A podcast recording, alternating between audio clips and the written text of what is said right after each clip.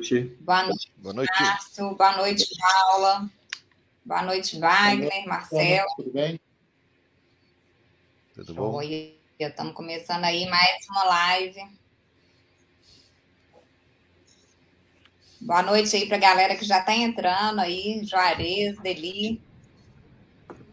Boa noite. Oi, eu estava com o microfone é. fechado aí, pessoal. Boa noite. Boa noite, Paulo. Boa noite, Paulinha. Boa noite, Paula. Tudo bem? Vamos lá, né, minha gente? Vamos começando aqui, esperando o pessoal entrar. E a gente vai aí começar aí fazendo uma, uma breve saudação. Tudo. Dá uma boa noite, pessoal. Boa noite, Vitor. Vitor Paulo.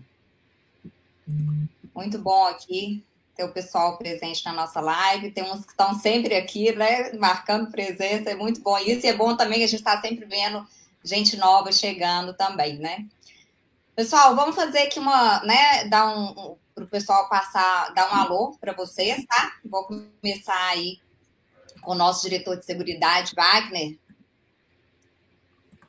É com você, Wagner. Então vamos lá, pessoal. É, boa noite aí a todas e todos que estão nos assistindo.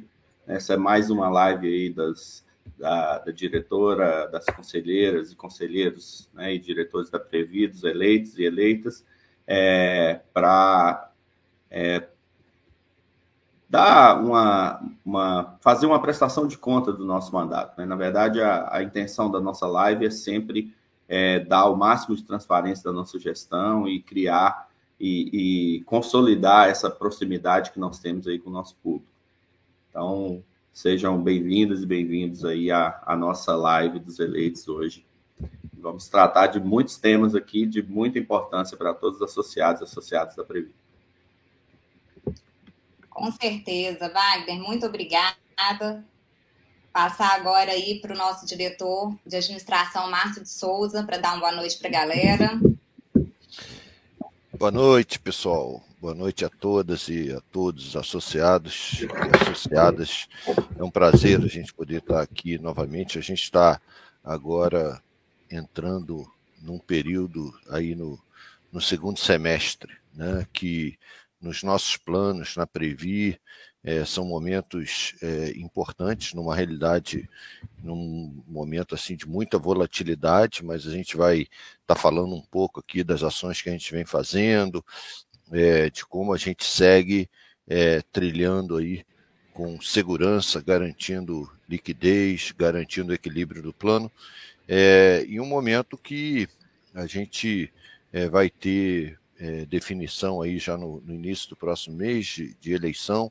Isso também é, aponta para cenários que nós vamos estar podendo estar é, é, adiantando aqui alguns deles e de bandeiras que são importantes para a gente é, tratar com o próximo governo. Então é um prazer poder estar aqui com vocês e a gente dá mais um passo aqui nessa prestação de contas e nesse debate sobre previdência complementar com os nossos associados e associadas. Isso aí, Márcio, muito obrigada. Agora eu vou passar aí para a nossa diretora Paula, para dar uma boa noite para o pessoal. Obrigada, Lu. Boa noite, pessoal. Já vejo aqui né, bastante gente interagindo no chat.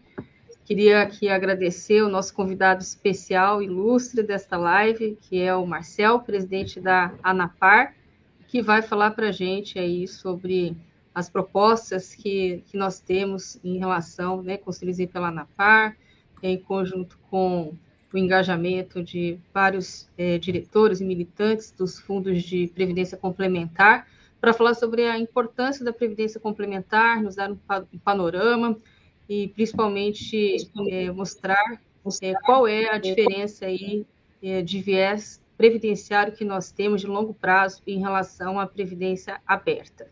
E vamos falar sobre esclarecer dúvidas e compartilhar, trocar informações com vocês associados essa noite. Muito obrigada. Oi, Paulinha, muito obrigada. O pessoal está entrando aí, dá um oi aí para o Zac, Elbert, que entraram depois, Márcio, Priscila pessoal que está chegando aí, gente, muito boa noite. É, para quem entrou agora, né, a gente vai começar aí com mais uma live dos eleitos, trazendo aí temas muito importantes para todos nós associados, né, tanto da ativa quanto os aposentados. E a gente está aqui hoje com a presença ilustre aí do nosso convidado especial, que é o Marcel Barros, presidente da ANAPA, que vai trazer para a gente aí sobre a importância do fortalecimento do sistema de previdência fechado, tá? E vamos falar também da importância da nossa luta aí pela defesa de um Banco do Brasil público, é, dos resultados dos nossos planos, é, é, de uma importante conquista que a gente teve agora, né, da nossa campanha salarial, que é a revisão da tabela PIP. É, o Wagner vai falar mais sobre isso para a gente. É, das mudanças no regime de tributação e muitos outros assuntos aí que são de extrema importância é, para todos nós associados e associadas, tá? É, e eu vou começar aqui fazendo as honras aí ao nosso convidado especial, Marcel Barros, ex-diretor da PRI, atual diretor da ANAPAR, aí para fazer uma breve saudação e já começar com a sua fala para a gente. Marcel. Ok. Obrigado, Luciana. É, uma boa noite a todos que nos ouvem. É, boa noite ao Márcio, ao Wagner, à Paula, é, nossos diretores que estão aí fazendo esse árduo trabalho né, de administrar o patrimônio dos funcionários do Banco do Brasil associados à Previ. O pessoal me convidou para participar hoje. É, como o Márcio citou, nós estamos num período é, em que a gente vai ter que tomar uma decisão importante para o futuro do país é, no próximo, a partir do próximo dia 2 de outubro.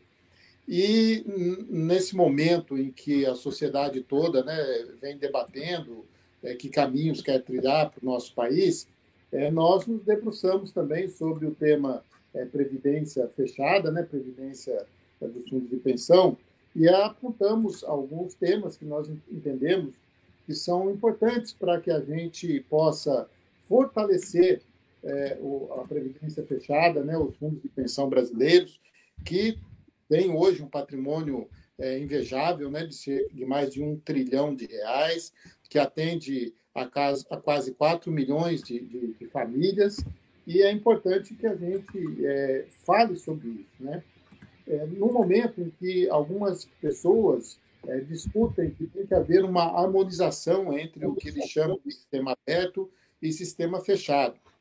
Então, nós, na ANAPA, somos muito críticos a esse modelo, porque o sistema fechado, né, que são os fundos de pensão, né, dos quais a Previ é parte integrante, é, é, é, um, é um modelo previdenciário, é uma cultura previdenciária, e nós estamos falando de investimento de longo prazo.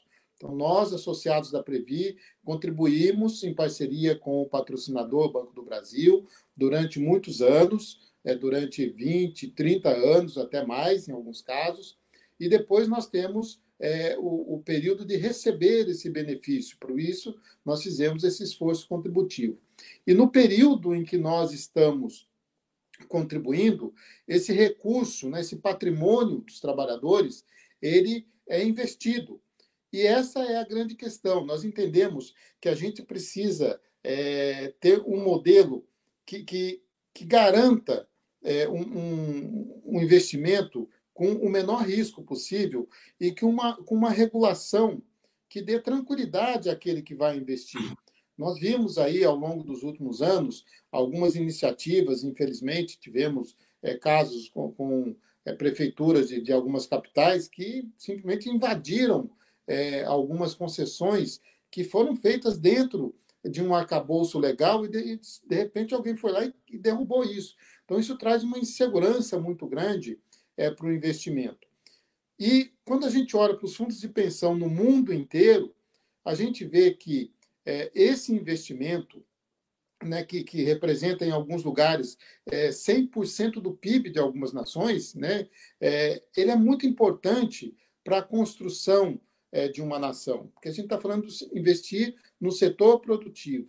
Infelizmente, no Brasil, por conta é, da alta inflação que nós vivemos durante um tempo, do endividamento do país, que acabou pagando juros muito altos, é, se, se criou uma cultura de investir em títulos é, públicos e que acabam endividando ainda mais o país. Mas esse recurso de longo prazo, essa poupança de longo prazo, nós entendemos é, que ela tem que ser incentivada. E como você incentiva isso? Com um arcabouço legal seguro, é, com incentivos fiscais, é, com uma legislação tributária adequada, e vou insistir muito nisso. É, quando se fala em harmonizar é, o sistema aberto o sistema fechado, eu, eu usei uma figura, é, é como você querer misturar é, água e óleo. Eles são líquidos, né? os dois são. É, então, a previdência aberta e a previdência fechada tem o nome de previdência. São líquidos, mas não se misturam. Os bancos, eles é, marcam todos os seus títulos, investem quase tudo em título público federal, marcam tudo a mercado, tem uma rentabilidade baixa e tem uma taxa de administração alta. Quando a gente compara com o sistema fechado, onde a Previ está, é, nós temos uma diferença muito grande. Tem uma diversificação muito maior, investe no setor produtivo, setor produtivo esse que gera empregos, que gera riqueza. Então, é o que a gente chama de um ciclo virtuoso. Então, é nessa linha que a Anapar apresentou um documento, está lá no site da Anapar, anapar.com.br, ele é público, vocês podem ler. Nós falamos de como deve ser esse incentivo, como deve ser essa regulação. É, são as propostas é, discutidas amplamente com diversos setores da sociedade para que a gente efetivamente possa construir é, não só uma cultura previdenciária, mas um sistema previdenciário forte e que ajude o país a se desenvolver e a ser essa nação que nós tanto queremos que seja, que dê oportunidade para toda a população brasileira. É isso que eu queria é, passar para vocês inicialmente. Obrigado pelo convite e fico aqui à disposição.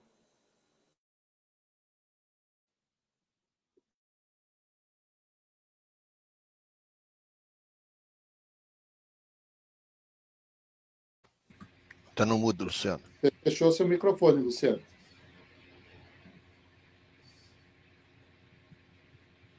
Quem nunca, né? Estão me ouvindo agora? Sim. Ah, então tá bom. Então, pessoal, aí nessa linha também, né, do que o Marcel traz aí, da importância da gente defender o nosso sistema de previdência fechado, né?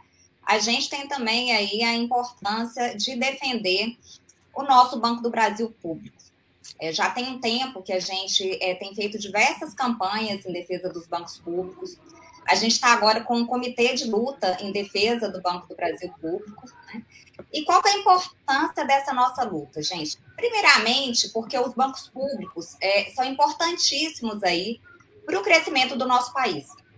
Seja no, no, no é, financiamento aí do, do setor imobiliário, setor agrícola, da infraestrutura, Fato é que não se desenvolve um país do tamanho do Brasil, com tantas particularidades, né, é, sem ajuda de bancos públicos. Tá? Agora, por trás disso, o que, que tem também? É, a privatização das nossas empresas públicas né, afeta diretamente o seu funcionalismo. Né? E eu não estou falando aí só de demissões, fechamento de agências, não. Tá? É, a privatização ela não ameaça só o nosso emprego, ela ameaça também a nossa saúde e a nossa aposentadoria. Tá? A gente tem aí dois exemplos clássicos, é, que foi a privatização do Banestado, que era o Banco do Estado do Paraná, e do Banespa, o Banco do Estado de São Paulo, aí na década, da década de 90, né? Então, é, além das demissões em massa, fechamento de agências, é, perda de direitos, os trabalhadores daqueles bancos, os que sobraram, né, sofreram aí com um verdadeiro aniquilamento dos seus planos de saúde e previdência complementar. A Contrato, inclusive, fez uma matéria muito bacana sobre esse tema. É, quem quiser e puder ver, entra lá no site, tá? É, no caso do Banestado, no ano da privatização, para vocês terem uma ideia, ele contava com cerca de 12 mil empregados. Dois anos depois, esse público já tinha caído para 500 funcionários é, com cerca de 76% das agências encerradas. Né? E o que, que aconteceu com o plano de previdência desses funcionários? Né? Eles tiveram planos fechados, né, com criação aí de planos CD puro, que a gente chama que são os planos de contribuição definida, que é como qualquer outro plano de previdência aberta, né? É, tiveram mudança na governança, né, com a re retirada de representantes dos trabalhadores, isso porque é importante a gente falar disso também, né? O que, que acontece? Nos planos de previdência de empresas públicas, é, no que tange a governança, eles são regulados pela Lei 108, né? E que dispõe lá nas suas determinações que a gestão dessas entidades tem que ser paritária, né? Assim como é hoje na Previ, onde a gente tem aí metade de representantes eleitos e a outra metade é, indicados pelo patrocinador em toda a sua governança e que é algo aí que a gente defende sempre aí com, unhas e dentes, né? Já a previdência das empresas é, privadas, ela é regulada pela Lei 109, que dispõe aí da, da, sobre a previdência complementar em geral, né? E ela limita a participação dos seus trabalhadores nos conselhos a um terço das vagas. Ou seja, né, os trabalhadores têm pouquíssima ou nenhuma gestão, né, é, é, poder aí na, na decisão é, dessas entidades de previdência. E o resultado disso é que hoje a gente tem aí planos extremamente enfraquecidos, né? É, com problemas de gestão, é, problemas de equacionamento, um atrás do outro. O Banespa, salvo engano, já está aí no quinto ou sexto plano de equacionamento. E os seus trabalhadores aí com aposentadoria totalmente comprometida, né?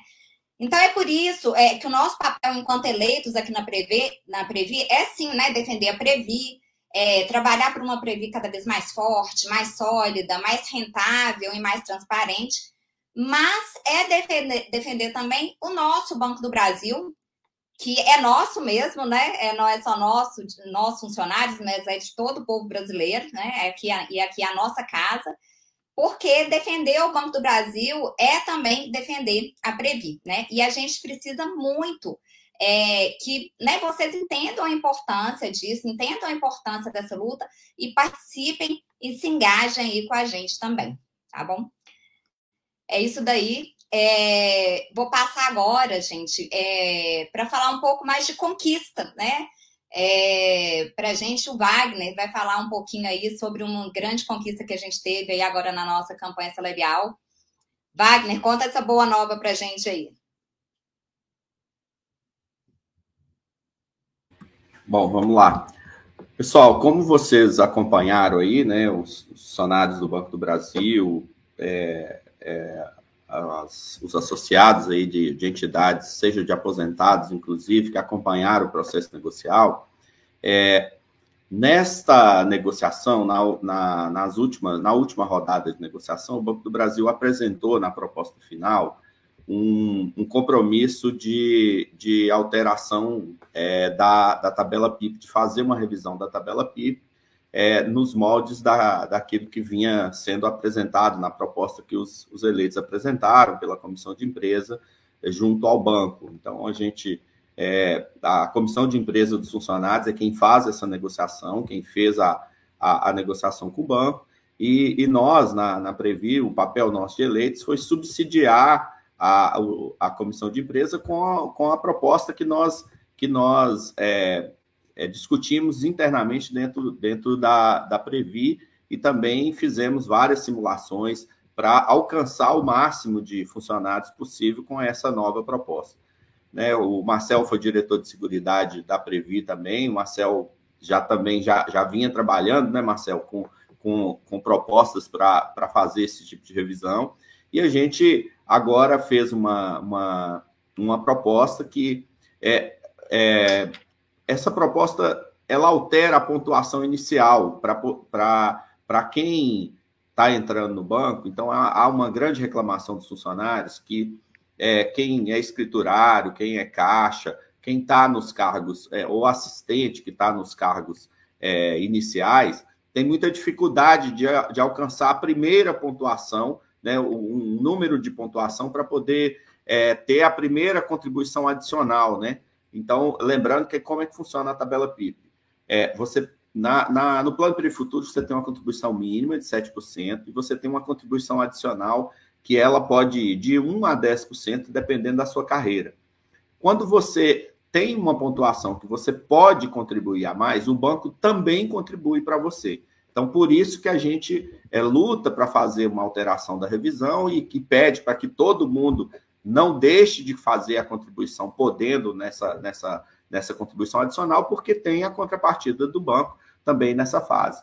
E aí, muitos colegas reclamam que a pontuação para fazer 1% a mais tinha que ser 50 pontos. Então, a gente desenvolveu uma, uma tabela onde se alcança é, a, a, pontuação é, mínima para ter o adicional com menos pontos e menos, menos tempo de, de, de casa. Então, isso ajuda nos cargos iniciais, mas a proposta que a gente apresentou, lógico que a gente vai fazer essa discussão internamente dentro da Previ, é de, de uma proposta que altere em, em praticamente todas as faixas. Então, foi o estudo que nós apresentamos para o banco, né? Tem, lógico, tem uma questão orçamentária, então essa proposta ela vai tramitar aí durante o final desse, desse ano, nós já estamos aí no meio de setembro, para que a partir de janeiro ela já esteja em vigor, funcionando é, é, nos contra-cheques e na, nas folhas de pagamento aí de todos os funcionários. Então, como que se dá esse processo de mudança?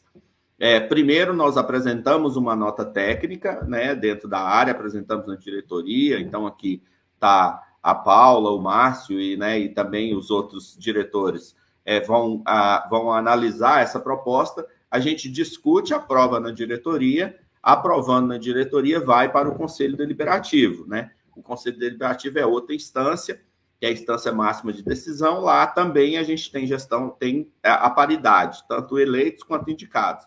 Então, quando o banco apresentou esse compromisso na mesa de negociação, é, é, é, óbvio né, o entendimento de que, de que os indicados pelo banco, tanto na diretoria quanto no conselho, vão aprovar a proposta que vai ser que vai ser apresentada, né? Lógico, o banco também já tem conhecimento daquilo que, que foi estudado lá pela Previ para a gente poder apresentar. Então, passado essa fase é, no, no Conselho da Previ, essa proposta é encaminhada para tramitar na governança do Banco do Brasil, lá no Conselho Diretor. Então, essa, esse é o rito aí para nós podermos é, fazer essa alteração aí, é, lembrando que desde quando o plano foi criado, né, a gente, é, a gente sempre tentou fazer essas alterações, então, é, no, nesse cenário foi muito importante aí a participação aí dos sindicatos é, na, na, na campanha. A participação de todos os funcionários né, quando, e os sindicatos que conduziram essa, essa negociação. Então, é, a gente vai falar desse tema aí por, por, nos próximos meses, né, assim que cada processo desse for, for concluído. Então, pessoal, assim, é, um outro tema, é bem, bem rapidinho aqui, é para falar com vocês sobre a, a questão do regime de tributação, né? é, o projeto de lei que trata do regime de tributação, da alteração do regime de tributação, que hoje é entre é, a tabela regressiva e a progressiva, é, a gente, quem é de está no sistema de previdência complementar e todos os, os, os, do Previ Futuro tiveram que fazer essa opção na entrada no plano de, de, de previdência, a, a, proposta do projeto é que essa alteração seja para o final, só quando a gente for receber a aposentadoria ou fazer o resgate da, do, das reservas é que nós optaríamos pelo regime de tributação. Então, nós trabalhamos bastante lá, nós fomos lá na, na Câmara, a Luciana fez uma, visitas lá também aos, aos senadores, aos deputados, nós fizemos algumas jornadas lá junto com, com, com assessorias, com senadores, conseguimos a aprovação desse projeto no Senado, esse projeto está na Câmara, na Câmara ele já está tramitando, já tem um substitutivo que inclusive a, a, agrega mais benefícios, e nós vamos trabalhar para que esse projeto a, se, seja aprovado na Câmara e também, se houver modificação, ser de novo aprovado no Senado. Esse é um trabalho que a gente tem feito aí junto às assessorias, junto aos senadores, aos deputados e tá, junto com outras entidades, né? O Marcel está aqui presidindo a ANAPA, a ANAPA tem um papel muito importante isso, na construção desse projeto lá atrás é, a, a FENAI, do, dos funcionários da Caixa. Nós temos conversado bastante com o pessoal da FUNPRESP, né, que, que são dos servidores do Legislativo, do Judiciário e também do Poder é, Executivo, e acreditamos que a, a união de todas essas, essas entidades e o papel nosso de eleitos é, pelos, pelos associados da Previ dentro lá da, da, do parlamento é, a gente vai ter essa conquista aí para todos os associados do Previ Futuro. Então é isso, a gente volta aí na hora das perguntas e respostas. Com você, Luciana. Ok, Wagner, muito obrigada. Foi bom você falar aí desse, é, desse fluxo aí da, da, tabela PIB, porque é uma coisa tão aguardada e, e reivindicada né, pelos funcionários há tanto tempo que quando saiu a notícia, o pessoal, cadê a tabela? Eu quero ver qual vai ser o meu percentual, como que vai melhorar. Então, calma, gente, que né, ainda tem que passar aí por essas instâncias de governança, mas, como o Wagner diz, é, provavelmente aí no início do ano a gente já vai estar com essa tab nova tabela é, vigente. Pessoal, é agora para falar um pouquinho né, é, do resultado dos planos do, do Futuro e do Plano 1. A gente vai chamar aí os diretores Márcio e Paula. Vou chamar primeiramente aqui a nossa diretora de planejamento, Paula Goto, para falar um pouquinho aí para a gente dos resultados do Previ Futuro. Vai lá, Paula. Obrigada, Lu. Bom, a gente é, entra aí 2022, né, e finaliza 2022 com um cenário é, bastante desafiador. É, nós temos ainda o prolongamento da desorganização é, das cadeias produtivas, decorrentes não só de um cenário em que a gente ainda vive com pandemia, ainda temos política de Covid zero, é, temos lockdowns na China especificamente, mas a gente ainda tem um prolongamento de guerra na Ucrânia. E tudo isso traz para o mundo também uma política de apertos monetários. E o que a gente viu é um descolamento também é, da inflação. Quando a gente pensa, né, falando especificamente de Brasil, a gente vê esse cenário acontecendo também na Europa, Estados Unidos, mas trazendo aqui para o Brasil especificamente, para a gente tangibilizar em números, a gente entra, né, a gente sai é, o ano passado entrando no ano com taxa Selic a 2%, e a gente chega é, no mês de, né, já quase para o final aí de 2022, com Selic a 13,75%. Então, a gente tem né, é, uma crescida muito grande dessa taxa de juros, e tudo isso traz resultado na precificação dos nossos ativos. Trazendo para o resultado do Previ Futuro, o que nós podemos perceber para os perfis de investimentos, é, comparando vis-à-vis é, com os índices que eles perseguem, o que nós percebemos é que, em que pese todo esse cenário desafiador em que a gente vive, da mesma forma que o Márcio vai abordar em relação ao plano 1, onde a gente, no plano 1, nunca teve a necessidade de fazer plano de equacionamento, com todos os cenários desafiadores que nós vivemos, no Previ Futuro, mesmo com esse cenário desafiador, quando a gente compara com o mercado e com os índices, a gente ainda consegue ser mais eficiente. Vou trazer aqui o acumulado de 2022 para o segmento de, de renda fixa e para o segmento de renda variável, por exemplo. No segmento de renda fixa, a gente tem aqui um acumulado no ano de 4,5%. 48%.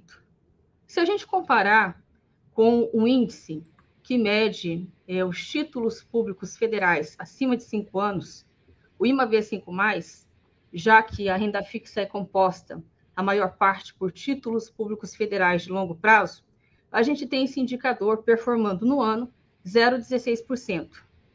A nossa renda fixa performa, rentabiliza 4,48% no ano. O nosso perfil conservador, que tem 0% de renda variável, ele consegue rentabilizar 5,6%, 5,06% no ano. O perfil agressivo, que é aquele que tem mais exposição em renda variável, nós é, perseguimos o resultado, né, apresentamos o resultado no ano até julho de 1,80. É, o IBRX, que é o índice aí da renda variável, ele rentabiliza no ano menos 1,57%. Então, a gente tem um índice com menos 1,57% no ano, e a gente aqui na Previ, nós conseguimos o resultado para o perfil agressivo de 1,80%. E por que isso? Porque nós temos, os nossos ativos são sólidos, são resilientes, e o nosso processo decisório é robusto. Nós temos um processo robusto através da construção das nossas políticas de investimentos e através da nossa governança. Mas, tão importante quanto a rentabilização dos ativos para o Previ Futuro, para o resultado final, para a acumulação da nossa reserva, é um tripé que a gente chama, que é a rentabilidade, é o tempo que você contribui e é com quanto você contribui. E aí, para fechar, por isso que é importante essa conquista que o movimento sindical é, conseguiu junto com o Banco do Brasil né, e, e os diretores eleitos, que é a conquista de o banco se comprometer a rever a tabela PIP, que é aquela pontuação individual dos participantes que o Wagner apontou aqui. Porque quanto mais gente entrar, quanto mais tempo nós acumularmos, mais nós vamos ter lá na frente de saldo de reserva. E para isso, é muito importante, além da rentabilidade, que o banco venha conosco nessa jornada. Então, são esses pontos aí que eu gostaria de, de abordar, né, e ficando à disposição para as perguntas de vocês. Obrigada, Lu.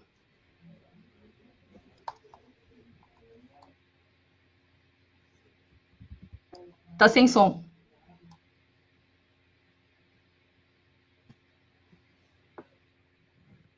Tá, prontinho. Obrigada, Paula. É, seguindo aqui com a nossa prestação de contas aí, né, de resultado dos planos, vou chamar aqui é, o nosso diretor de administração, Márcio Souza. Vai lá, Márcio, é com você. Obrigado, Lu. É, pessoal, o plano 1, é, que é o, o, o nosso plano é, que tem maior nível de maturidade, né, que tem é, a maioria absoluta aí dos associados e associadas já aposentados ou recebendo pensão, a gente olha ali sempre liquidez e o equilíbrio do plano. Né? Então, a liquidez a gente é, segue é, com a nossa política de caixa mínimo muito bem administrada, a gente é, tem conseguido manter uh, todos os indicadores ao longo, desde quando começou a pandemia, a gente sempre veio falando sobre isso, né? A gente vem conseguindo manter todos os nossos indicadores é, de liquidez, então não tem risco nenhum é, a cada dia 20 de os nossos associados e associadas estarem recebendo benefício. Aliás, é, recebi a informação aqui, viu, Wagner, do nosso pessoal, que a Folha, mais uma vez, rodou tudo certinho, já foi encaminhada lá para o banco. Então, o dia 20 de setembro já está tudo certo lá para os nossos associados e associadas. Em breve já vai estar tá lá no lançamento futuro. Né?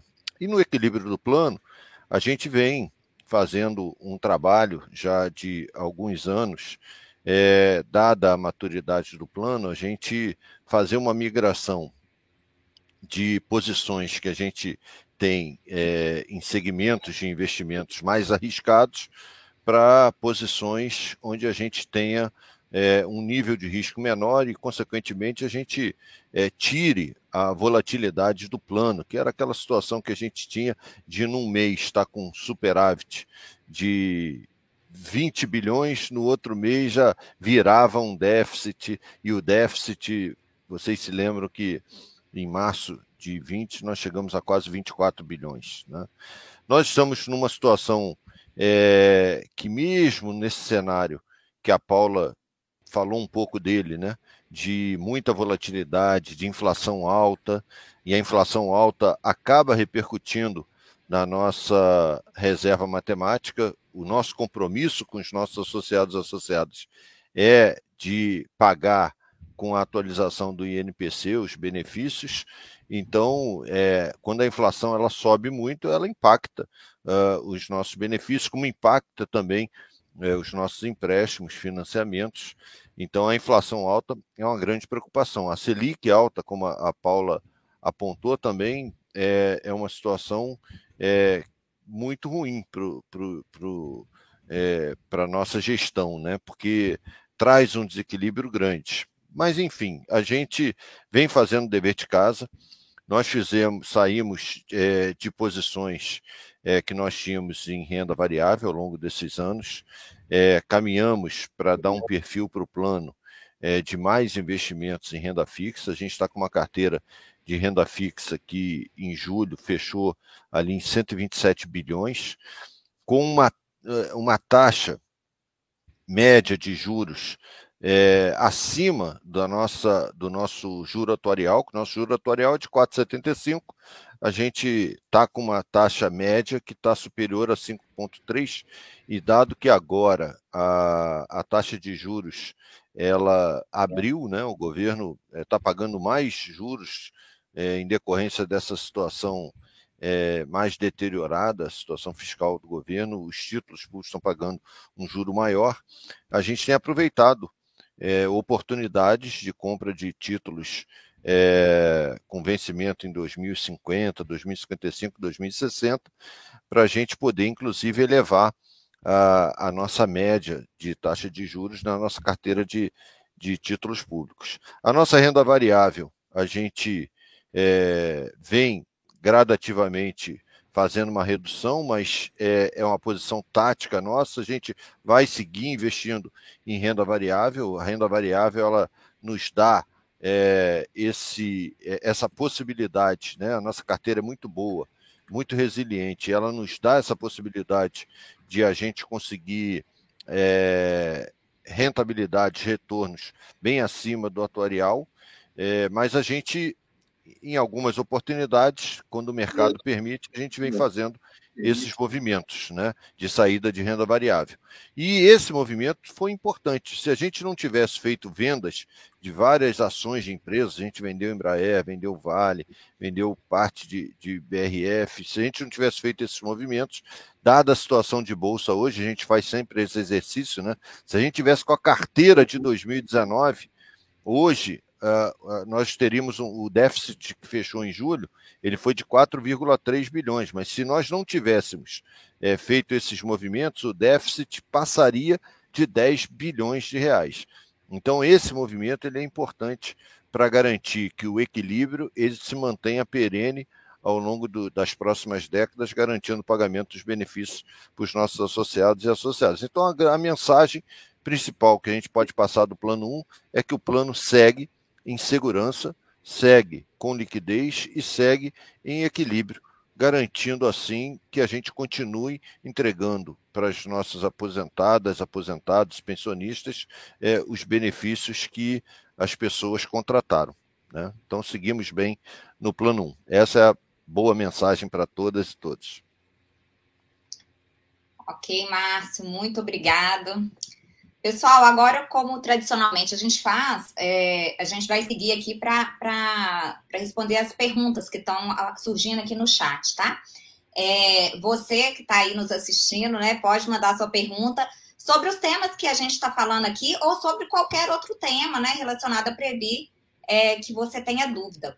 Antes de, de, de passar para as perguntas, eu queria só fazer uma pequena errata aqui é, sobre a, a questão do caso do Banestado né, que eu falei que eles tinham com 12, é, contava com 12 mil empregados no ano da privatização e, e dois anos depois caiu para 500. Na verdade, ele contava com 12 mil, dois anos depois caiu para 8 mil e hoje com 500 empregados, tá bom?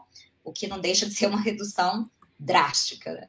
É o fim de toda empresa privatizada, infelizmente. Bom, vamos começar aqui agora as nossas perguntas, então.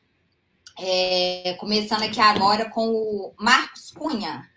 Essa daqui eu vou passar para o Wagner, é, que é sobre empréstimo simples. O Marcos Cunha pergunta fala o seguinte: boa noite. Até agora, não vi qualquer esforço para amenizar a correção alta no saldo devedor do empréstimo simples. Fala para gente sobre isso, Wagner.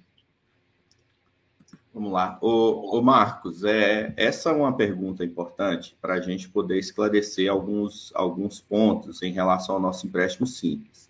É, o empréstimo simples da Previ, ele, ele repassa, né, ele cobra é, dos, dos associados para, é, no, nos seus, nos, nos várias modalidades de empréstimo, o, o mínimo que a legislação permite.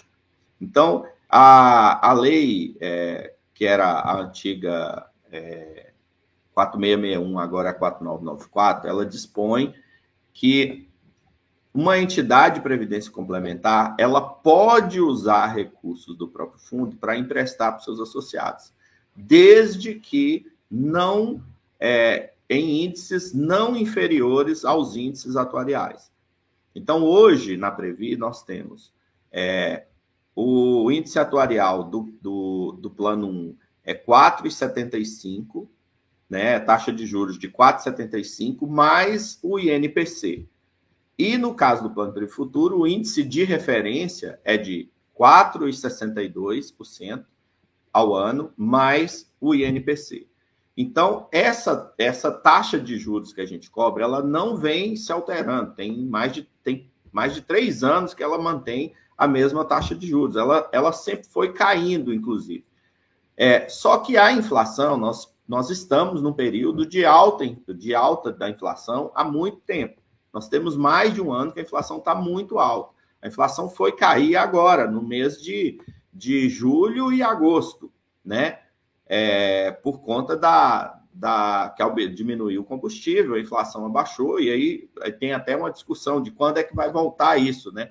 É, mas a, a gente está numa alta de inflação, e aí, infelizmente, como a gente é obrigado a repassar o índice mínimo, é, e, e, o INPC está nesse índice mínimo, infelizmente aí sobe tanto o valor das prestações quanto o, o valor do saldo devedor, a correção dele.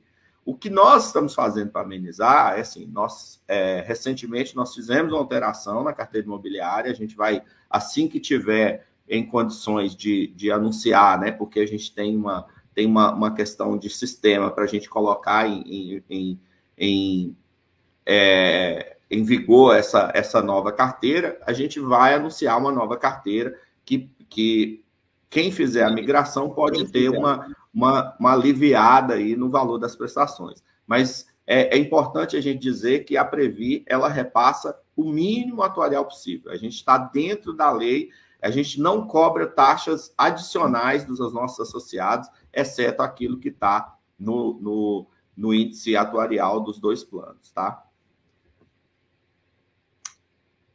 Ok, Wagner, muito obrigada. Vou continuar com você aqui, Wagner. É uma pergunta aqui sobre a PIP. Eu fico até feliz de ver muita pergunta sobre a PIP, porque é sinal de que tem muita gente do Previ Futuro assistindo a nossa live também. É, o Rafael Dantas, ele pergunta o seguinte, pelo que foi divulgado, nem todos os FUNCIS serão atingidos. Qual será o público-alvo da proposta?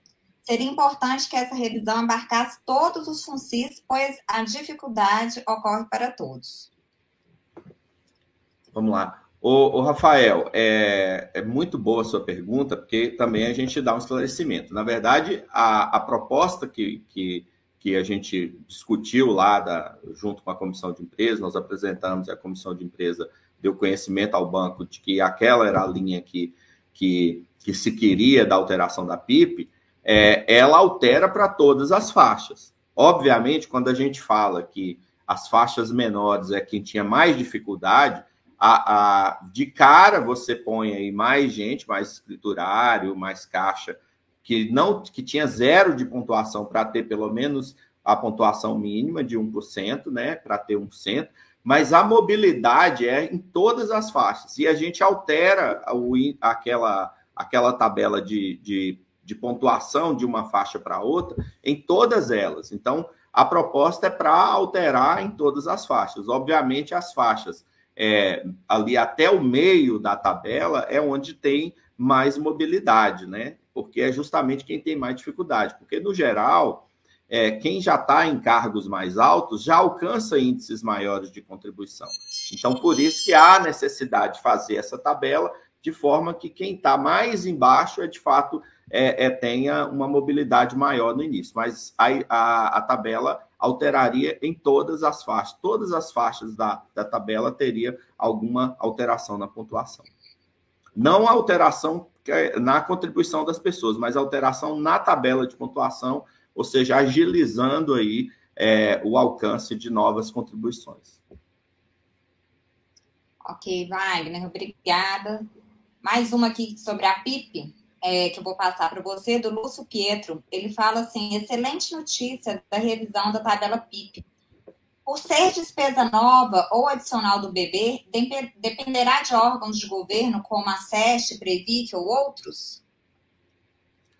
O Lúcio, é, no caso, como o banco apresentou essa proposta numa mesa de negociação, é, o, é, é comum o banco cumprir os acordos que faz, né? Então, assim, a gente é, o processo negocial está aí há, mais de, de 20 anos de negociação, de convenção coletiva e muitos mais anos de negociação coletiva. Então, quando o banco apresenta uma proposta, é, o entendimento, quando se, se altera o valor de contribuição do banco, é de que isso já está dentro daquilo que foi negociado lá, principalmente na SEST. No caso da Previc, né, não tem, não precisa de, de, de alteração. É, a tabela PIP está no regulamento do Previ Futuro, mas é, tem, inclusive, no próprio regulamento do, do Previ Futuro, tem um dispositivo que fala que a tabela é de alteração do Conselho Deliberativo. Ela não passa por alteração de regulamento,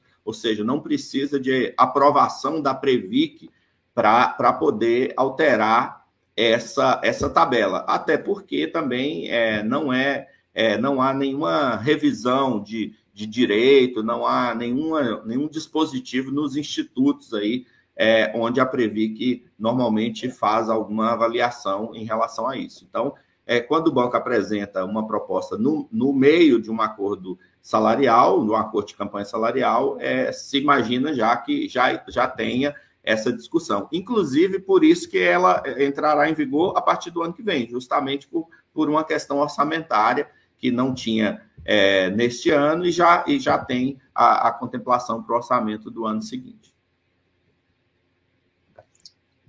Ok, Wagner. É, muito obrigada. É, vamos passar agora aqui para a pergunta da Márcia Tran. Ela pergunta o seguinte: Marta, é... Marta Tran, perdão. É possível a Previ fazer um telemarketing ativo? Ah, só, só complementando essa, essa pergunta do Lúcio Pietro aí, é, a resposta do Wagner, é, talvez fosse, a gente precisasse de, de mandar para Previ, que, Lúcio, se a gente estivesse alterando fórmula, a fórmula da PIP, porque a fórmula está no, no regulamento, né, Wagner? Mas a gente não está mexendo na fórmula. Nesse momento, a gente está mexendo na tabela, né? É, a, a, Marta Tran, ela está perguntando o seguinte, agora eu falei certo, né, Marta? É possível a Previ fazer um telemarketing ativo é, para informar e captar os funcionários para formalizar a contribuição de acordo com a pontuação? É, acho que ela está falando aí da PIP ainda. Ô, Marta, o que, que acontece? É, a tabela PIP, ela. É, é, o, todo funcionário né, que entrou no Previ Futuro, ele já automaticamente ele está travado ali no, no limite máximo, no, do, dos 10%, tá? Então, assim, à medida que ele vai atingindo a pontuação necessária, ele vai automaticamente é, subindo na tabela, tá? Eu acho que eu travei um pouquinho aí, gente, então vou voltar. Então, assim, ele já começa, já está lá travado nos 10%. À medida que ele vai atingindo a, pontuação, ele vai é, subindo ali nos percentuais automaticamente. Mas eu acho bacana a sua, a sua sugestão, porque a gente tem colegas que, sem perceber, porque não sabiam, não entendiam o que, que era na época, travaram abaixo. É, eu lembro até durante a, a, a campanha da, da, aqui na última eleição, né, que a gente estava correndo as unidades, tinha um gerente geral que tinha travado a dele em 3%. E ele, com 21 anos de banco, ele podia já estar tá numa PIP muito maior e não estava, porque por desconhecimento travou. Então, é, é válida aí a, a sua sugestão, tá bom? O Rafael Dantas, ele fala assim o seguinte, é, funcis antigos, pós-98, tem cada vez mais sua renda diminuída pelas alterações na remuneração das funções, troca de códigos, etc. É necessário que todos é, sejam contemplados para além dos do, do escriturários. Aí eu acho isso, que, foi o, que eu, foi o que eu falei aí, Luciano.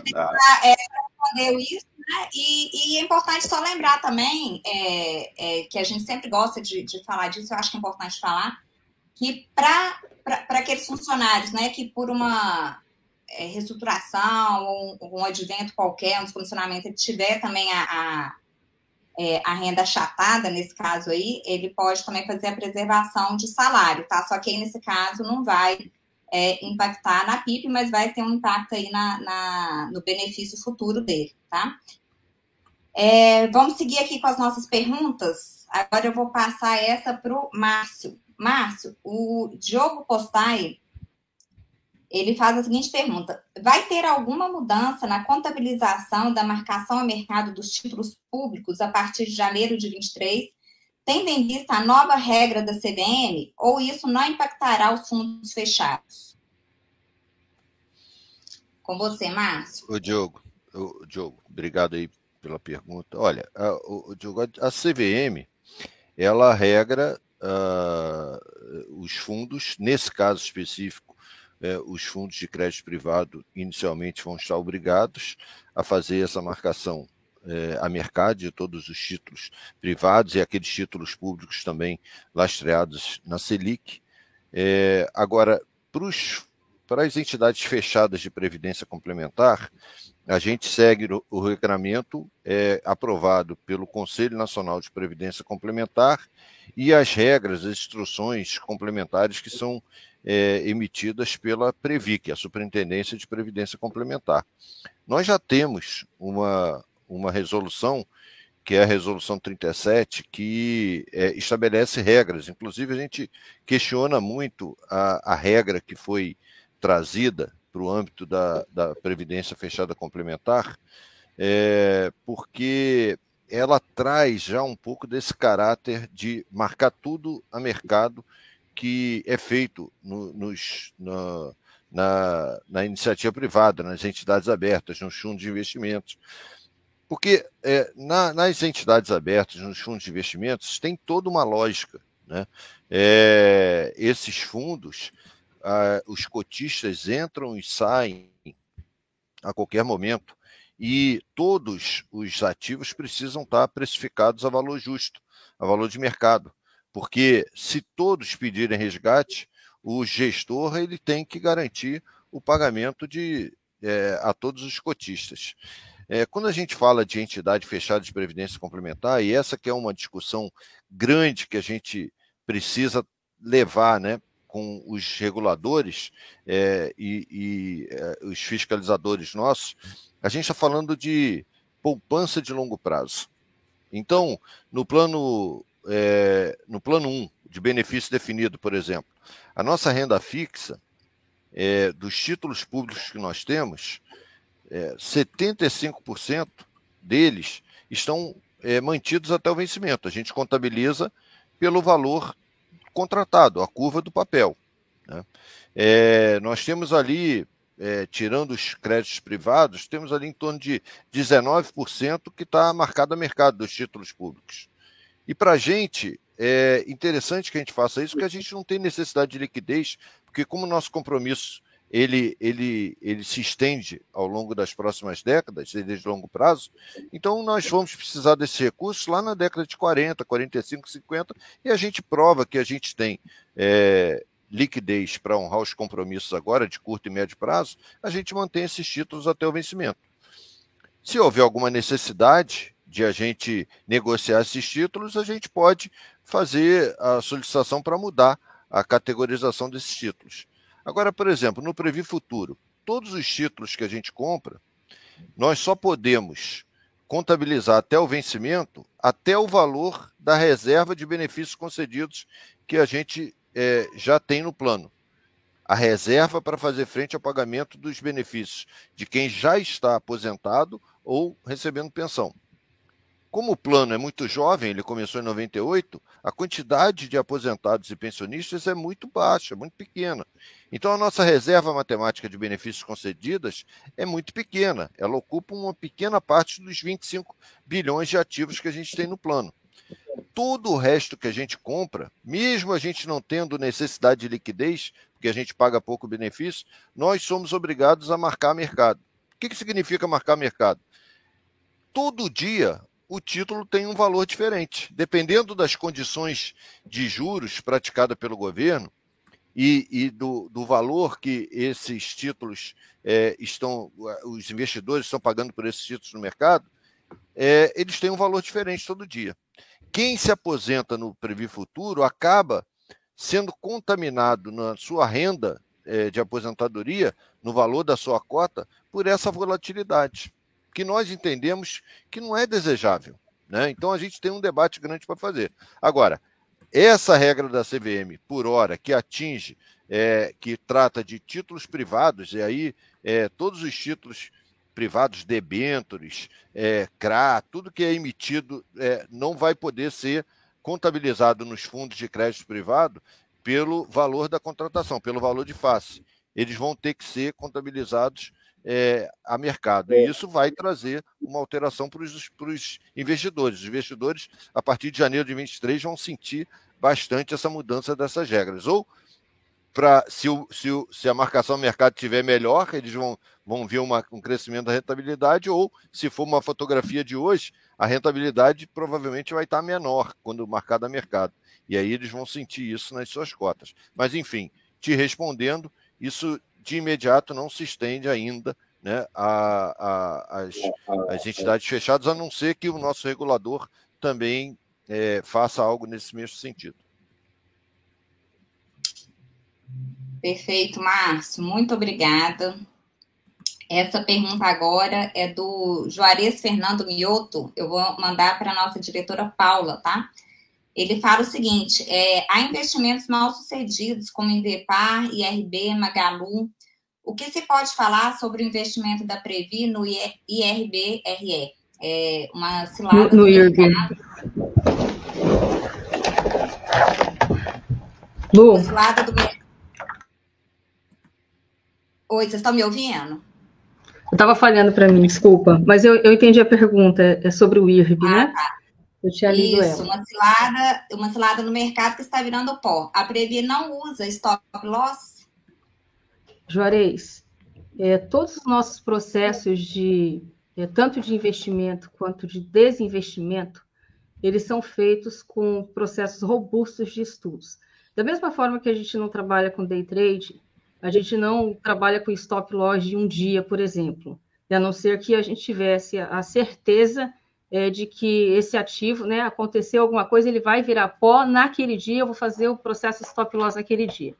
Agora, o stop loss como conceito maior de estopar perda, sim, né, a gente faz é, é, a todo momento quando tem um, uma análise robusta que indica o processo de desinvestimento.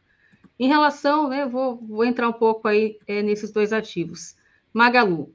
Magalu, a gente sempre diz assim que a gente não tem, embora, né, às vezes, né, existam várias idiosincrasias em relação a ativos, por exemplo, não dá para dizer que a gente não tem amor a, a, algum ativo específico, né? Se a gente olha Vale, né, o tanto de alegria que Vale já nos deu, mas a gente sempre diz que é, não se deve ter amor a ativos em específico, porque o destino de todo ativo ele tem que ser, no final das contas, a captura do ganho e o desinvestimento para poder exatamente fazer face aos pagamentos de benefícios.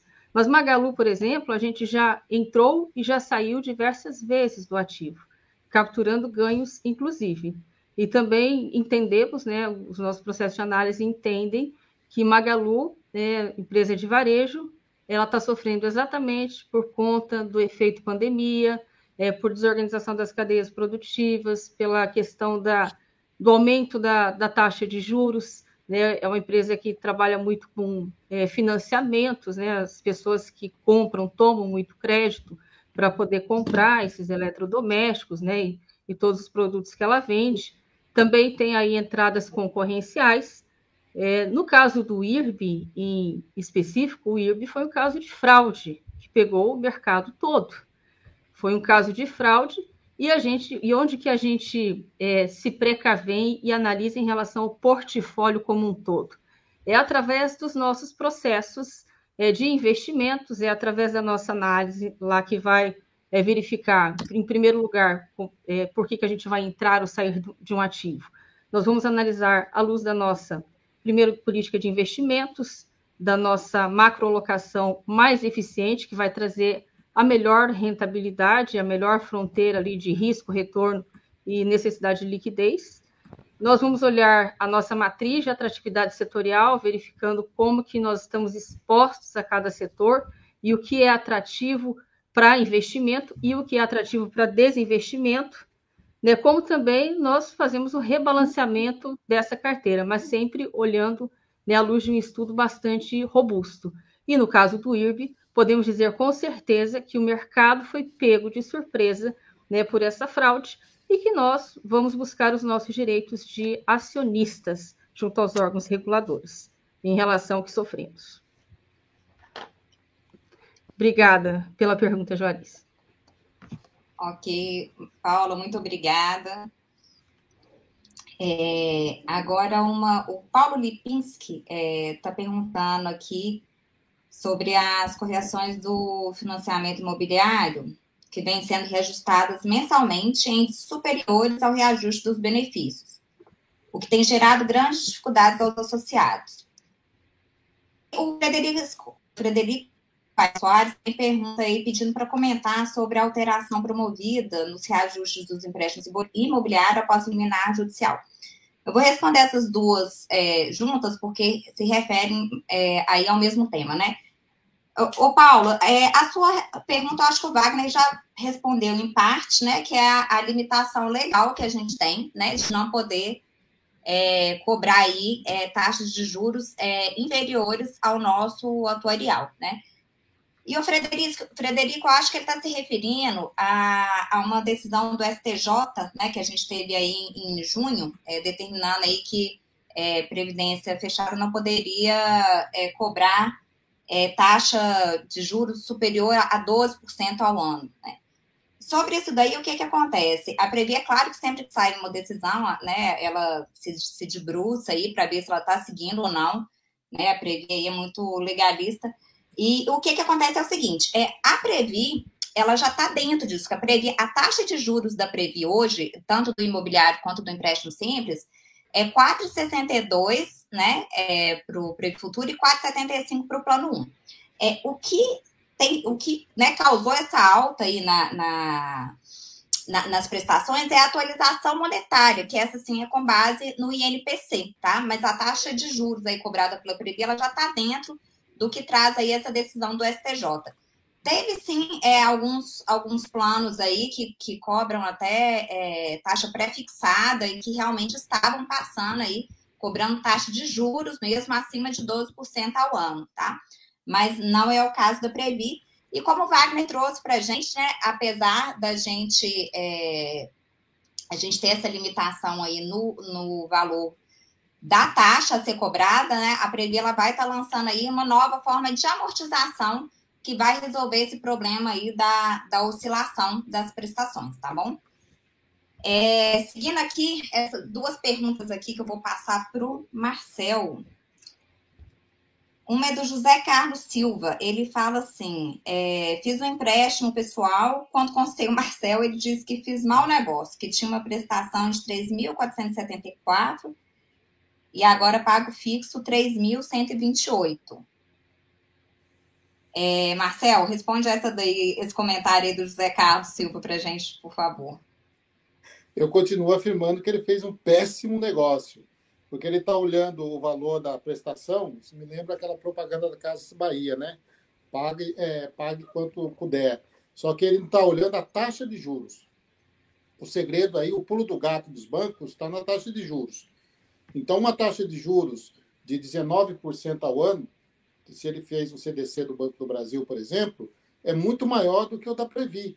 Então, ele vai pagar, a Previ, ele, conforme o, INPC abaixa, que o Wagner comentou que nós estamos num ano em que a inflação fugiu do controle, e por isso aconteceu é, do, do saldo devedor do empréstimo simples não cair na velocidade que se esperava.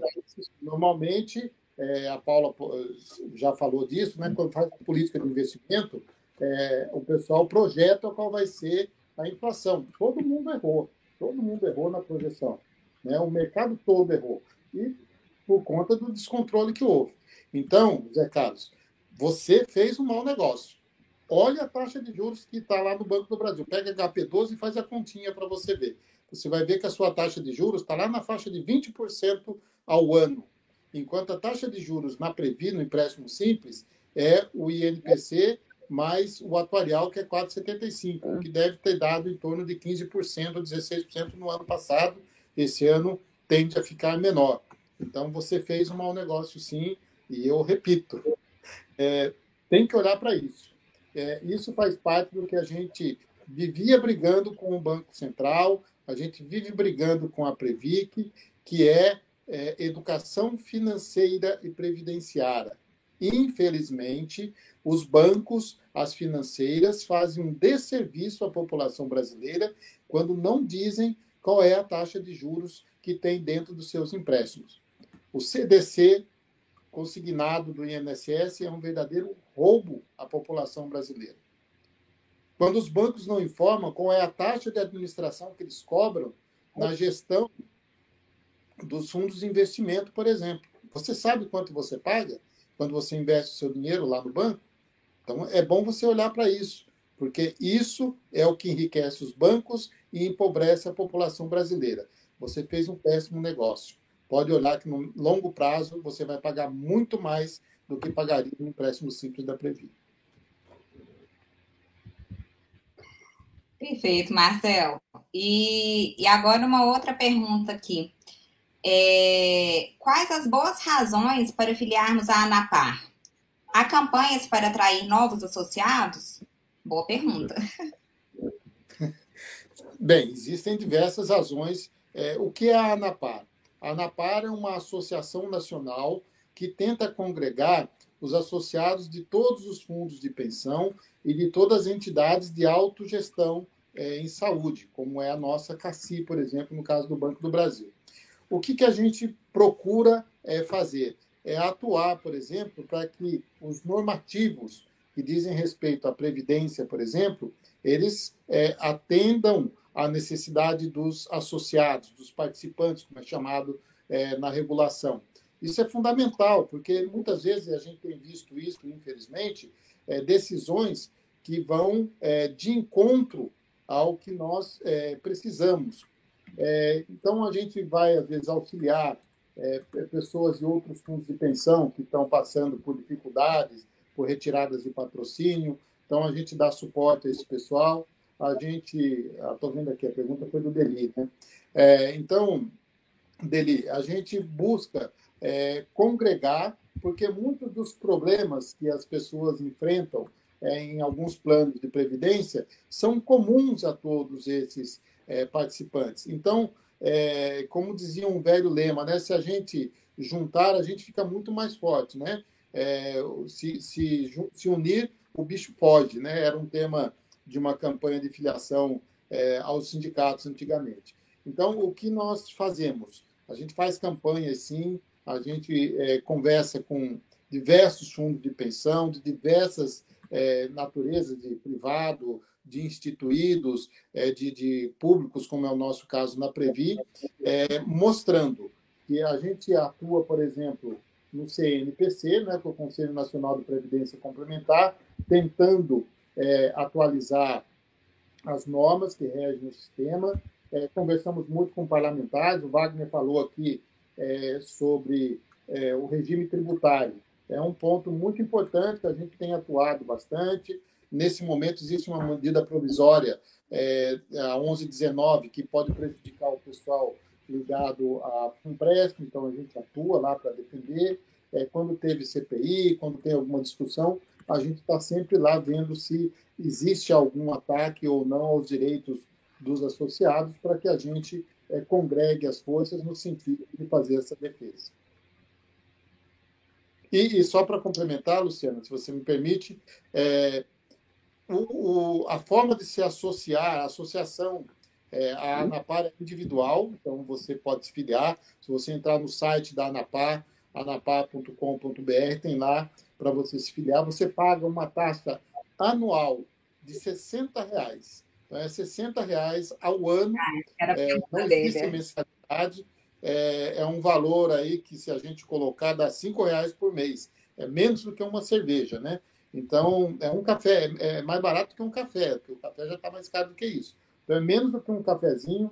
É, então, a gente é, tem a, a, a, trabalhado com muita gente, é, falando sobre como a gente pode é, unir é, os diversos associados diversos planos de previdência para a gente fortalecer ainda mais esse sistema é, com uma taxa é, irrisória ao ano, para que é uma forma de fomentar essa luta.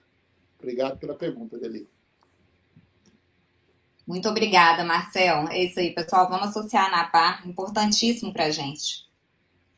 É, seguindo com as nossas perguntas aqui, é, o Ricardo Ramos ele traz aí mais também sobre a PIP. A PIP hoje aqui está bombando. É, pela tabela, né, se referindo à PIP, para começar com 1%, preciso de 50 pontos. Mas com 12 anos de banco, estou com 42 pontos. Demora demais para alcançar. Eles pensam em reduzir essa pontuação? Então, o Ricardo, é, esse é, é, o grande problema da, da, da, PIP, que é o que nos motivou aí a, a, a negociar isso com o banco, porque é, a, a fórmula da PIP, ela leva basicamente em consideração três fatores, que é, é o seu tempo de filiação ao plano, é, o seu crescimento salarial e o salário médio dos participantes filiados ao Previ Futuro. Só que nessa fórmulazinha aí, é, o peso do seu crescimento salarial, ele é muito grande, né? Muito maior do que as outras, os outros dois fatores. Então, por isso você, você provavelmente aí, imagino que você seja escriturário ou assistente, né? Um, um gerente com 12 anos de banco, ele deve estar na PIP, gerente é, de relacionamento de varejo, né? Deve estar aí com 3, é, 4% no máximo. Então, é, o que a gente é, fez foi, né, o que a gente está trabalhando, e que eu, como o Wagner disse, ainda não está pronto para apresentar, mas é exatamente é mexer nessa pontuação para que é, as pessoas possam subir mais esses percentuais, principalmente pessoas que estão muito lá embaixo, né? Como você falou aí, você não atingiu nem os 50 pontos. A gente tem hoje mais de 13 mil pessoas na mesma situação que você e que vão conseguir ser contemplados aí com, com um percentual na PIP, tá?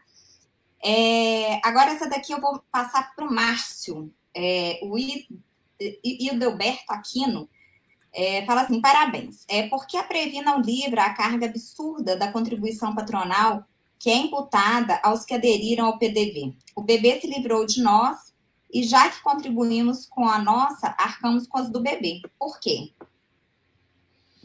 O Hildeberto, é, eu, você está falando aí é do autopatrocínio.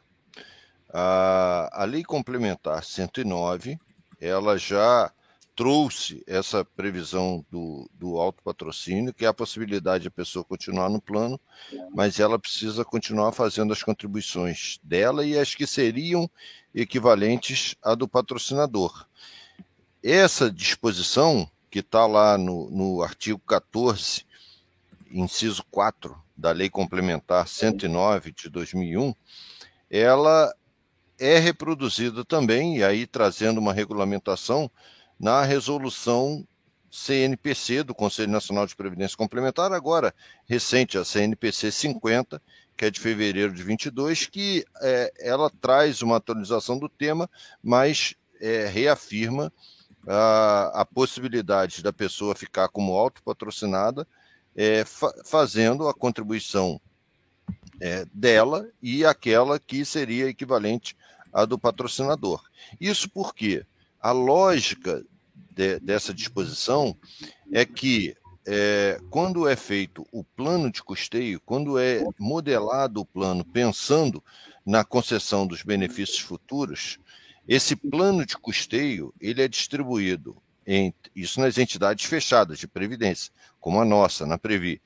É, o, o, a, o custeio para poder fazer frente ao pagamento futuro desses benefícios, ele é rateado entre o associado e o patrocinador.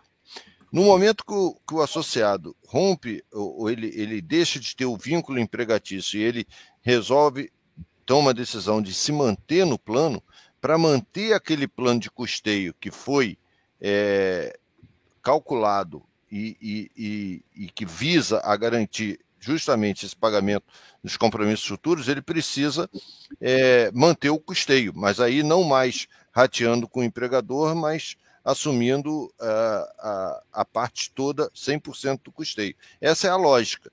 Né? E isso não é só na Previ, isso é em, ocorre em todos os planos é, de previdência complementar fechada, porque é, segue o regramento geral determinado lá na Lei Complementar 109 de 2001.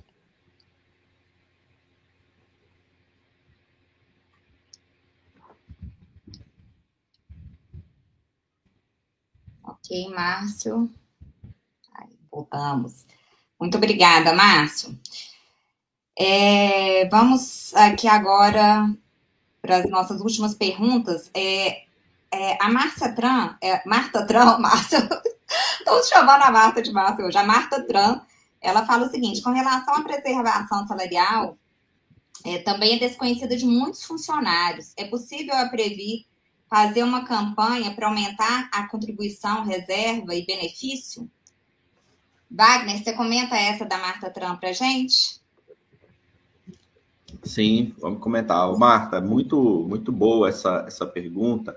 E a gente tem uma, tem uma notícia boa, né, também. A gente, é, na verdade, a gente já fazia essa, essa, essa, esse alerta, né? E aí a gente criou uma nova rotina agora para intensificar esses alertas. Então, assim que há alguma queda de salário na pessoa, roda a folha do banco e a gente observa a, a, a queda de salário, a gente faz uma, uma solta um comunicado para a pessoa, né, é, é, informando que ela pode fazer preservação de salário. Isso no caso aí de quem tem perda. E quem tem ganho também, a gente está, toda vez que a gente observa uma, uma, uma alteração salarial para maior ou para menor na folha de pagamento, que é, é, garanta uma preservação salarial ou que precise de uma preservação salarial, nós comunicamos para a pessoa. Lógico que a gente aí é necessário as pessoas manterem os cadastros atualizados, né? A gente está incrementando novas ferramentas. A gente é, recentemente a gente contratou na Previ uma nova plataforma de relacionamento, onde que a gente vai interagir muito mais com outras ferramentas, como WhatsApp, com outras é, outras ferramentas aí de analítica para a gente cada vez mais conseguir perceber esses pequenos movimentos. Mas a gente já já está rodando essa rotina e já, inclusive, já enviamos o primeiro lote aí. Todo mundo que teve alguma, alguma preservação, a gente enviou né, inicialmente por e-mail e depois, assim que a gente estiver rodando ferramentas como WhatsApp, por exemplo, nós vamos é, fazer outro tipo de comunicação para essas pessoas. Mas foi muito boa a sua pergunta e a gente dizendo aí o que, que a gente tem feito para melhorar esse relacionamento e, lógico, que garantir aí a, a, a, a preservação da, da contribuição da, dos associados e associados da Previ no máximo possível.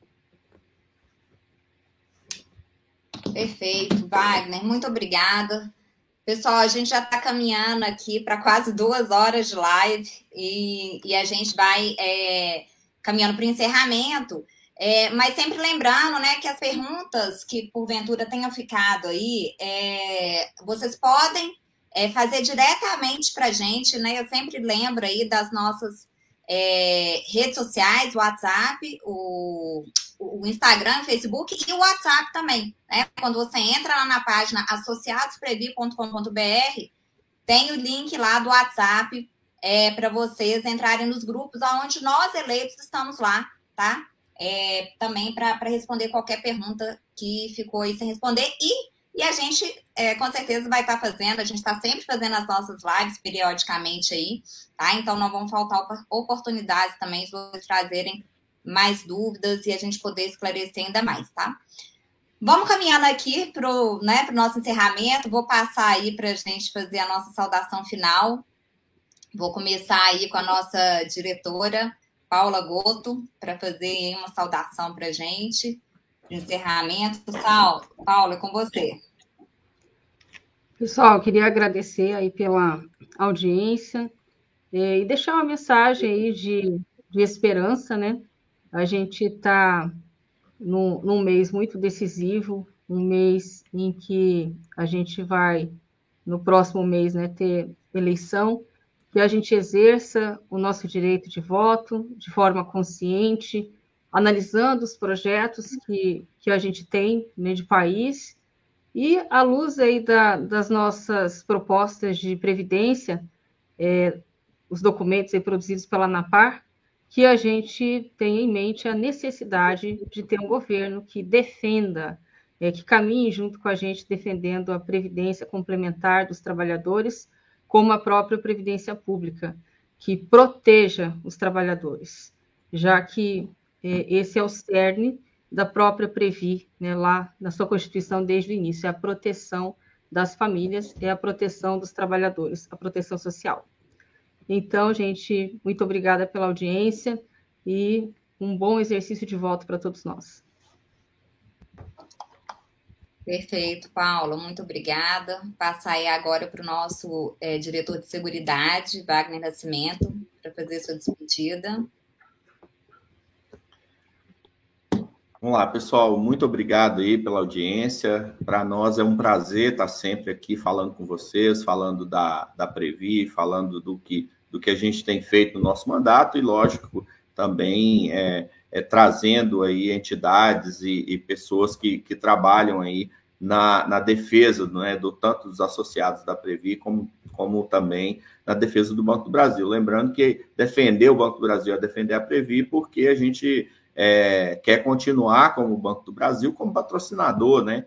E hoje, tanto do Plano 1 quanto do, do Previ Futuro, o Banco do Brasil é patrocinador. Então, a gente está tá fazendo várias ações é, de interação aí com os nossos associados presencialmente. Hoje eu estou aqui em Porto Alegre, a gente está fazendo uma ação aí com a, com a ABB, uma parceria que a gente lançou com a FENAB, lançamos recentemente também com a com uma entidade de aposentados, com a SBB, para divulgação aí do, do nosso Previ Família, que é o plano aí dos é, é, um plano administrado pela Previ, mas que, que é para parentes de funcionários e associados aí da Previ. Então, para nós é bastante importante estar tá divulgando e também estamos fazendo um Previ itinerante, que é o atendimento da Previ nos, nos locais. Nós vamos fazer amanhã aqui em Porto Alegre, no prédio é, lá da, da Uruguai. Nós vamos ficar o dia inteiro lá fazendo atendimento e palestra para os associados, para os funcionários do Banco do Brasil.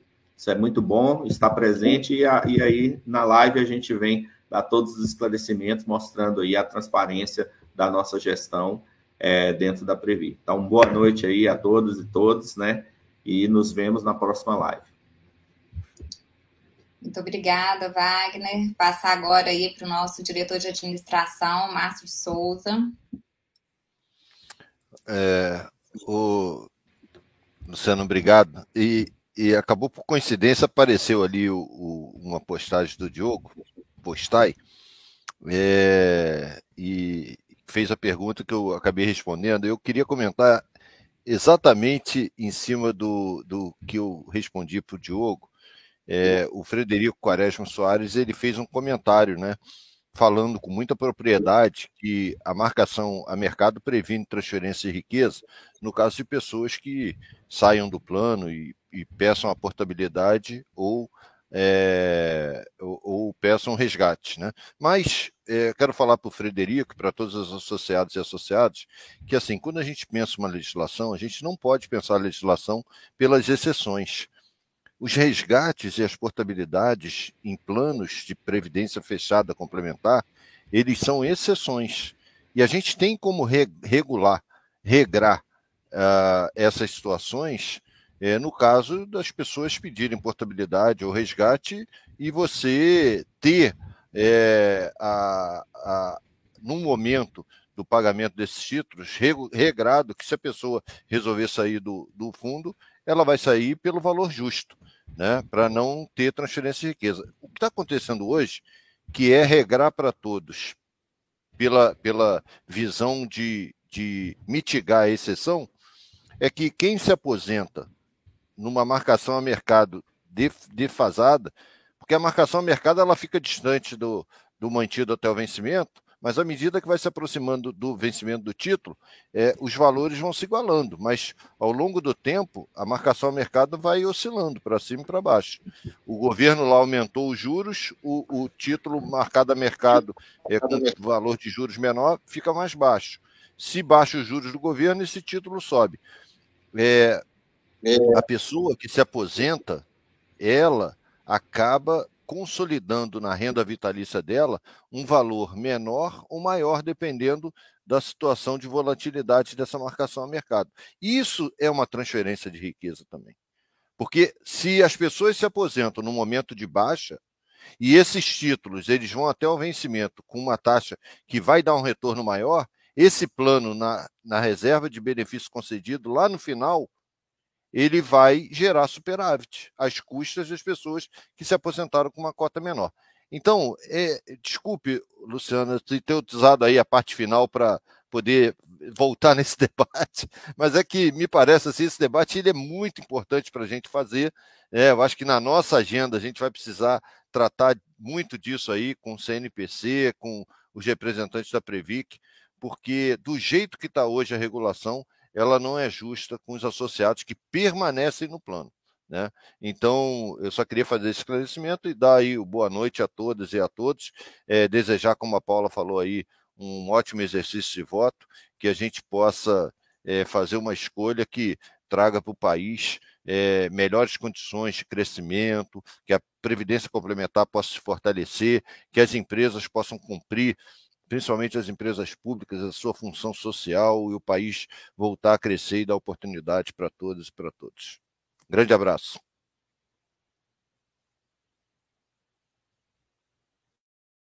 você disse é, é, bem o que o Marcel falou, né? Você misturar água com óleo, você não pode dar tratamento igual, né? A previdência aberta e fechada, e é isso que acontece nessa questão da marcação a mercado dos títulos.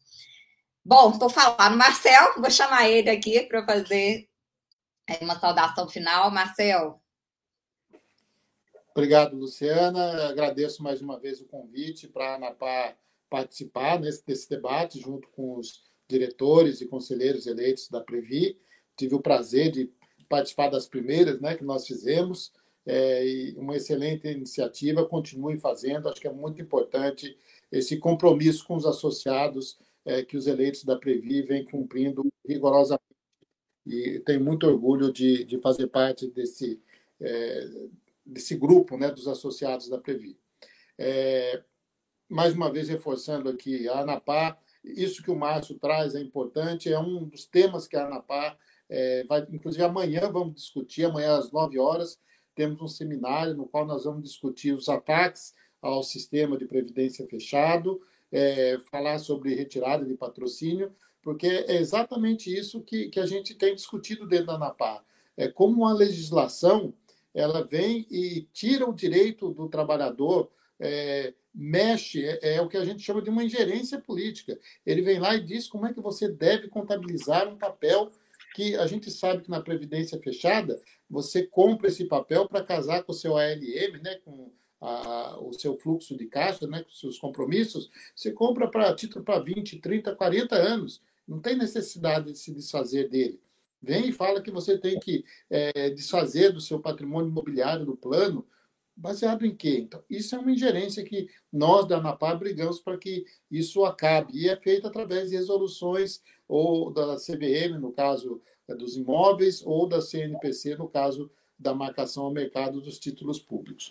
Então, muito obrigado, parabéns mais uma vez a, a todos os eleitos da Previ por esse compromisso é, mantido dessa forma é, é, tão coerente é, com a, a história de todos vocês. E, reforçando aí o que disseram Márcia, é, Márcio e Paula, vamos exercer o nosso direito do voto aí no dia 2 de outubro com bastante responsabilidade, porque disso depende não só o nosso futuro, mas das gerações que virão depois de nós. Muito obrigado e estarei sempre à disposição de vocês. Grande abraço. Perfeito, Márcio. Marcel, a gente é que agradece muito a sua presença mesmo. Marcel é um poço de conhecimento, né? E a gente fica. É, é, muito bom te ouvir, Marcelo, né? Que você volte mais vezes aí para a gente poder beber dessa água aí, desse conhecimento todo que você possui. Pessoal, muito obrigada, muito obrigada pela presença de todos e todas. É, lembrando, mais uma vez, de não deixar de seguir as nossas redes sociais. Você que está assistindo a live aí pelo YouTube, aproveita aí, curte a nossa live, né? Clica no sininho para poder é, receber os nossos conteúdos. Essa live vai ficar gravada, tá? Aí na nossa página no YouTube. E a gente se vê aí na próxima. Muito obrigada a todos e a todas. Uma boa noite e até a próxima. Boa noite. Boa noite, boa noite pessoal. Tchau, tchau, pessoal.